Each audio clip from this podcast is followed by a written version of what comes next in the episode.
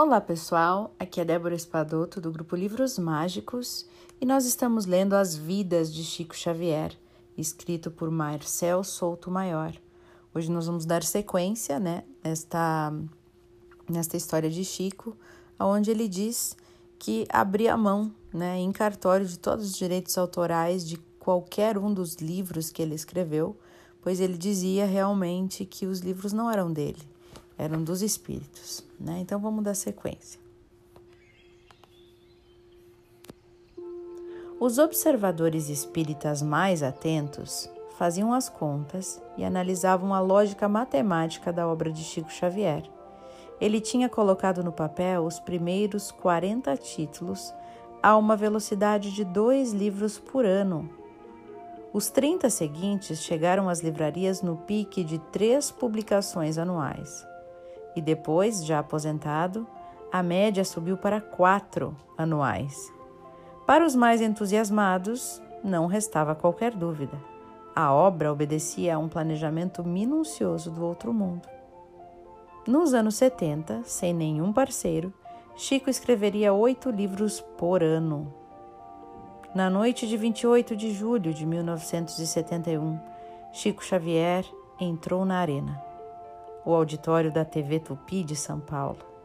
Quase 500 pessoas cercavam o palco. Calvo, com a cabeça grande demais para o corpo franzino. Chico cumprimentou a multidão e, com um sorriso tímido, dirigiu-se sozinho ao centro do tablado, em direção à mesa reservada para ele. Após ajeitar-se na poltrona, ajustou os óculos e engoliu em seco o responsável por 107 livros ditados por quase 500 defuntos, estava prestes a se submeter a uma sabatina via satélite. E o melhor, ou pior, ao vivo. Chico Xavier entrou na roda, uma roda viva chamada Pinga Fogo, o programa de entrevistas mais demolidor da época. As perguntas viriam de todos os lados da plateia, dos telespectadores, de uma bancada formada por cinco entrevistadores, além dos três jornalistas da equipe da TV Tupi, Saulo Gomes, Reali Júnior e Heli Alves. Ainda dois convidados cuidariam da Inquisição: o católico João de Scantimburgo e o espírita Herculano Pires. Como mediador, o jornalista Almir Guimarães. Então, o tribunal estava montado.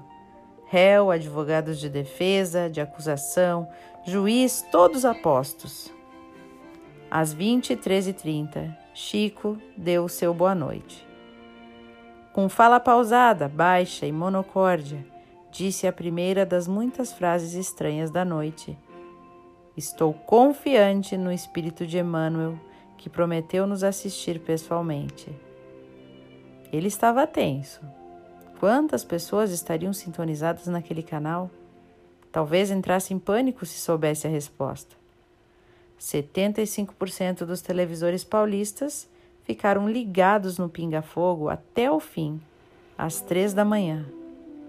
Pobres milionários, padres, céticos, políticos, psiquiatras dormiram de madrugada naquela terça-feira para acompanhar as opiniões extravagantes de Chico Xavier sobre reencarnação, sexo, catolicismo, fornos crematórios e bebês de proveta.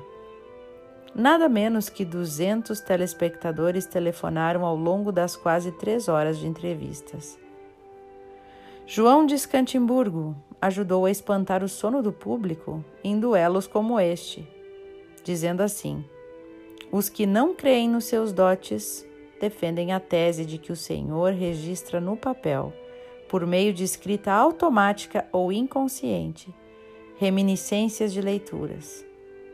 Não terá o Senhor repetido de Augusto dos Anjos, por exemplo, os versos que leu e reteve na sua memória?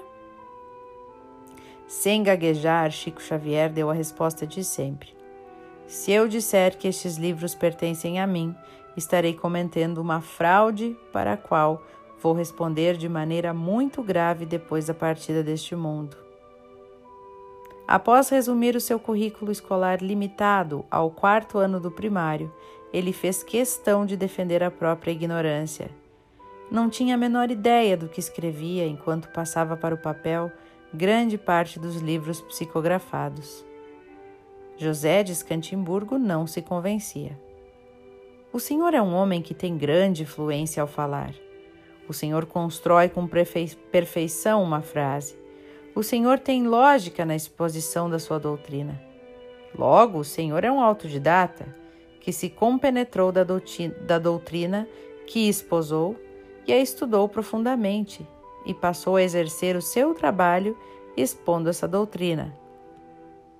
Chico apelou para a presença de Emmanuel, que lhe disse o seguinte: Qualquer estrutura fraseológica mais feliz de que eu possa ser portador se deve à influência de Emmanuel, a presença dele junto a mim, compreendendo a responsabilidade de um programa como esse. De vez em quando, ao longo da entrevista, ele diria: Emmanuel pede para que eu mencione, ou Emmanuel está pedindo para que eu lembre, ou Emmanuel, que está aqui presente, diz o seguinte. E mais tarde, Chico Xavier descreveu aos amigos mais íntimos os bastidores invisíveis daquela saga televisiva. Emmanuel teria se fundido a ele em simbiose semiconsciente o tempo inteiro, e Chico teria repetido, como um amplificador, as respostas ditadas por seu guia. Só soube mesmo do teor da entrevista quando assistiu a, repri a reprise do programa em Uberaba. Scantimburgo duvidava de fenômenos como aquele e lançava perguntas escorregadias. Tipo, por que os filósofos como Platão, Aristóteles e Kant não enviavam do além obras para os médiums? Seria difícil demais traduzir as ideias deles? Chico, ou o Emmanuel, respondeu com uma hipótese incômoda. Com todo respeito ao senhor, eu me permitiria perguntar se eles também não seriam médiums. Escantimburgo perdeu a paciência. Ora, este programa de perguntas e não um debate? Chico concordou, tranquilo, para evitar atritos. Exibiu seu talento para a diplomacia várias vezes. Como ao declarar um imenso respeito pela Igreja Católica, em cujo seio formei a minha fé, disse ele. Ou ao evitar mencionar o nome dos países que estavam legalizando o aborto, para não ser injusto com povos que amamos e respeitamos muito. Como sempre, ele mediu cada palavra e pediu perdão ao usar a expressão assassinando crianças quando criticou o aborto. Naquela noitada, o espírita falou menos sobre a doutrina e mais sobre temas polêmicos na época. Muito mais liberal do que o Papa e os bispos, ele apontou nos bebês de proveta a possibilidade de diminuir o sofrimento da mulher no parto e os riscos de vida dos fetos. Viu-nas então revolucionárias e controvertidas pílulas anticoncepcionais a chance de mulheres e homens ficarem livres do delito do aborto e ainda defendeu o homossexualismo e a bissexualidade como condições da alma humana, que não deveriam ser encaradas como fenômenos espantosos, atacáveis pelo ridículo da humanidade. Fazia questão de destacar a cada resposta mais elaborada a presença de Emmanuel. Telespectadores começaram a se acostumar com a ideia. O guia de Chico analisou até a cremação, com palavreado um tanto rebuscado. Ele dizia: ela é legítima para todos aqueles que a desejam, desde que haja um período de pelo menos 72 horas de expectação para a ocorrência em qualquer forno crematório, o que poderá se verificar com o depósito de despojos humanos em ambiente frio. Ou seja, o corpo deveria ser conservado em baixas temperaturas antes de ser lançado às labaredas. O jornalista Reale Júnior cobrou uma posição mais ativa do Espiritismo na luta por uma distribuição de renda mais justa no país. Dom Helder Câmara projetava-se na batalha contra os problemas sociais e enfrentava com coragem a resistência de militares e de conservadores. Chico limitava-se a promover campanhas beneficentes e atribuía o sofrimento de cada um à necessidade de resgatar dívidas, dívidas estas passadas. Então distribuía sopas, roupas, remédios e só, porque ele, como líder religioso, não cobrava uma política mais eficiente do governo. Ah, isso é uma pergunta. Por que ele, como líder religioso, não cobrava uma política mais eficiente do governo em vez de apenas acenar com paliativos? Os espíritas seriam adeptos a este conformismo? Com calma, Chico defendeu a doutrina. O Espiritismo nos pede paciência para esperar os processos da evolução e as ações dos homens dignos que presidem os governos.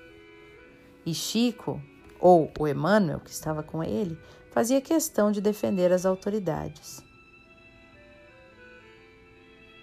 Bom, pessoal, ainda tem mais bastante coisa, né, que aconteceu nessa noite. Mas eu vou deixar que o André continue essa leitura, porque nós já estamos há 11 minutos aqui nesta leitura, né? Que deve ter sido com certeza um programa muito interessante na época. Eu sei que se a gente procurar no YouTube, a gente encontra ainda, né, é, trechos deste programa, de vários programas que ele ia, né? na televisão que mostravam o Chico falando e respondendo essas perguntas. Então, um abraço no coração de todos e até o nosso próximo encontro.